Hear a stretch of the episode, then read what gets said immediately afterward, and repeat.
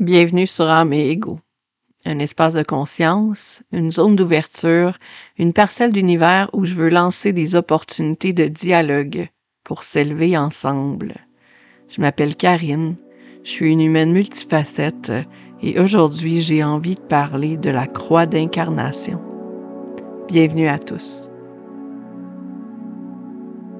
Au moment d'enregistrer cet épisode-là, on est mercredi. Le mercredi sur euh, Atypiquement Parfaite, c'est la journée du QA en Human Design. Donc, euh, à tous les mercredis, il y a différentes personnes qui me posent des questions sur euh, soit leur charte de Human Design ou des concepts qui les interpellent en lien avec le Human Design. Et à chaque mercredi, il y a toujours plusieurs personnes qui posent des questions sur la croix d'incarnation. Puis aujourd'hui, j'avais envie de faire un épisode là-dessus parce que pour moi, la croix d'incarnation, c'est pas. Euh, ça n'a jamais été vraiment euh, un intérêt euh, profond. Puis je vois que plusieurs personnes ont, ont l'air de voir la croix d'incarnation comme une réponse à leur questionnement existentiel. Puis je trouve ça intéressant de s'arrêter pour se questionner à savoir pourquoi c'est aussi important que ça d'aller chercher un sens à la vie. D'incarnation en Human Design, c'est la mission que l'âme s'est donnée avant même de s'incarner. Donc, c'est représenté par la position des soleils conscients et inconscients, de la terre consciente et inconsciente. La position de la, du soleil conscient, c'est la personnalité, c'est ce qu'on connaît le mieux de soi. En, si je parlais en termes astrologiques, ben ce serait euh, ce serait le signe astrologique solaire. Donc euh, personnellement, je suis euh, du signe de la Vierge, donc ce serait ça. mais en termes de human design, mais c'est associé au numéro d'une porte. Euh, ensuite, il y a la terre consciente qui est l'ancrage. J'en ai déjà parlé euh, dans un épisode précédent dans la saison 1. Donc, l'ancrage, c'est euh, ce à quoi l'âme s'attache en lien avec cette terre-là. En lien avec ce soleil-là plutôt. Quand on parle en termes de Gene Keys, parce que c'est aussi très intéressant de se pencher là-dessus, mais le soleil conscient et la Terre consciente sont des partenaires de programmation. Qu'est-ce que ça veut dire des partenaires de programmation? Ça veut dire que un sans l'autre, il n'y a rien à apprendre. Donc, euh, les deux permettent de s'élever ensemble. Donc, on a autant besoin de notre ego que de notre âme, d'une certaine façon. Donc, c'est euh, ma façon de, voir un peu les partenaires de programmation. Donc, pour sortir d'une zone d'ombre euh, qui est associée à, à la position du soleil, on a besoin de s'élever aussi de la zone d'ombre qui est du côté de la Terre et vice-versa. Si on observe le mandala euh, HD, si vous avez déjà observé ça, euh, donc euh, c'est un cercle et dans le milieu, il y a le body graph, il y a le, schéma de la charte. Puis le, le, mandala, dans le fond, c'est l'ensemble des portes qui sont représentées comme un cercle autour, comme les rayons euh, d'une bicyclette ou les rayons d'un soleil.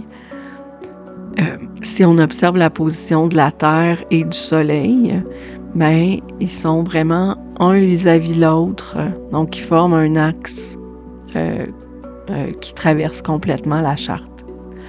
Donc, tout ça pour dire que les deux fonctionne vraiment en paire.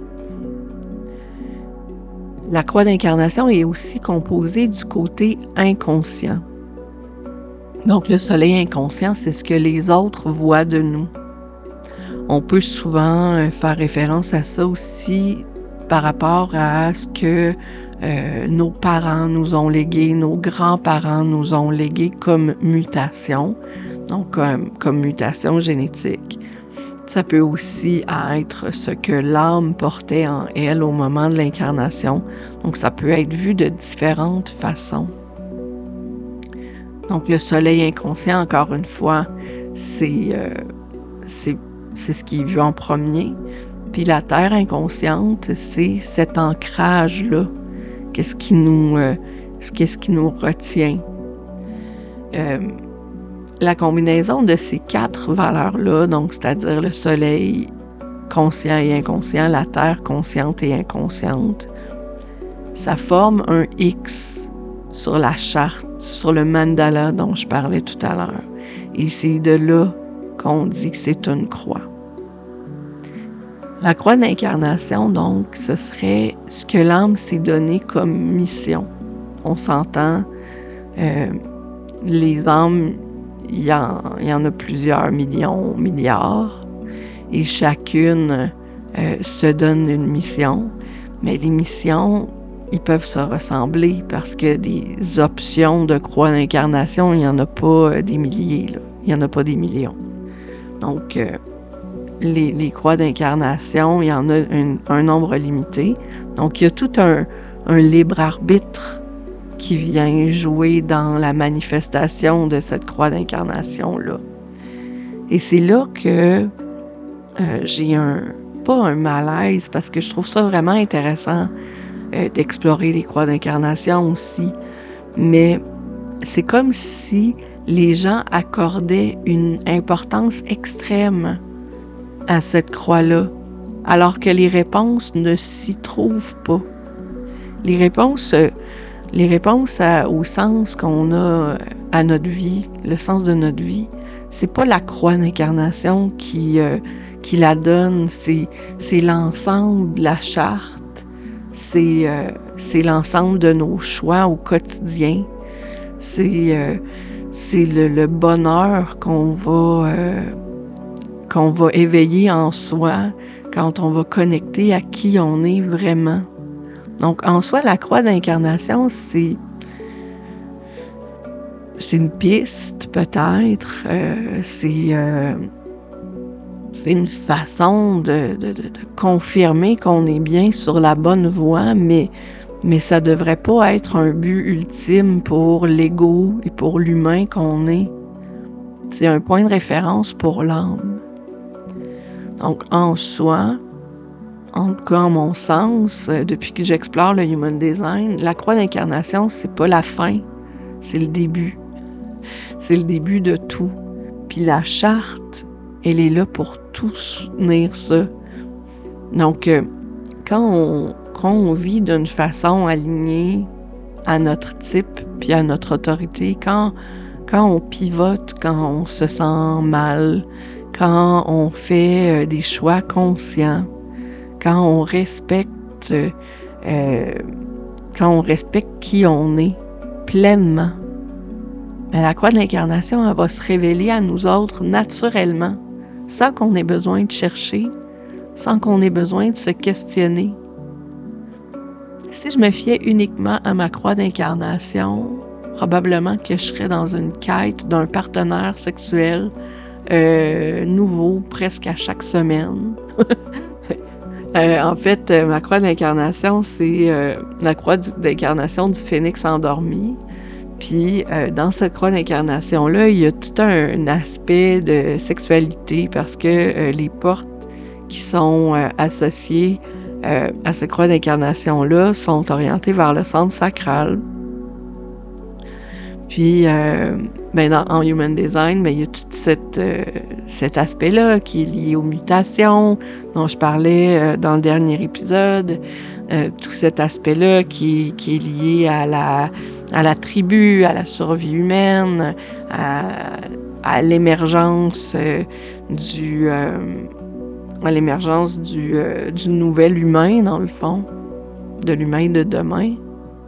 Mais tout ça, la sexualité a une importance qui est très grande, mais moi, je, je ne raisonne pas avec cette interprétation de la croix d'incarnation euh, du phénix endormi. Moi, je résonne avec euh, le sens très profond de euh, la porte 59, qui, qui est la connexion intime avec les gens, mais avec leur âme, pas avec la sexualité. Ça pas, pour moi, ça n'a pas de sens. Je ne, ça ne fait pas, ça ne fait pas de sens avec ma compréhension de ce que je vis en ce moment.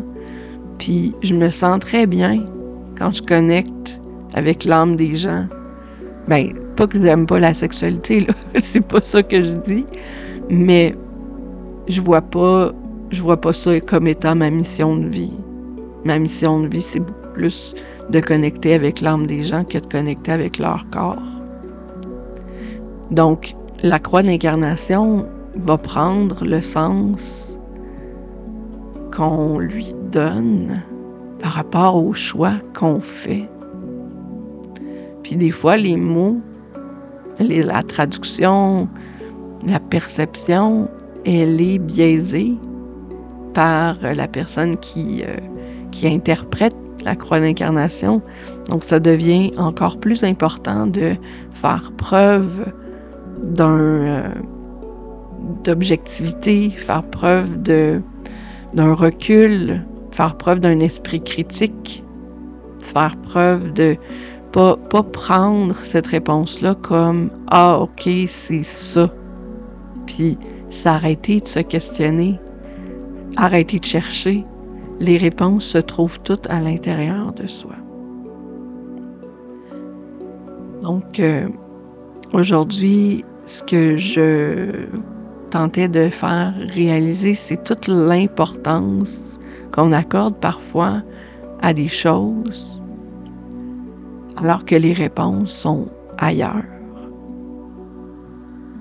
Les réponses sont en soi. Les réponses ne sont pas dans les mots. Les réponses sont dans les ressentis. Alors, je vous souhaite une bonne semaine. Puis on se reparle très bientôt. Essayez de connecter avec votre type puis votre autorité pour faire des choix conscients.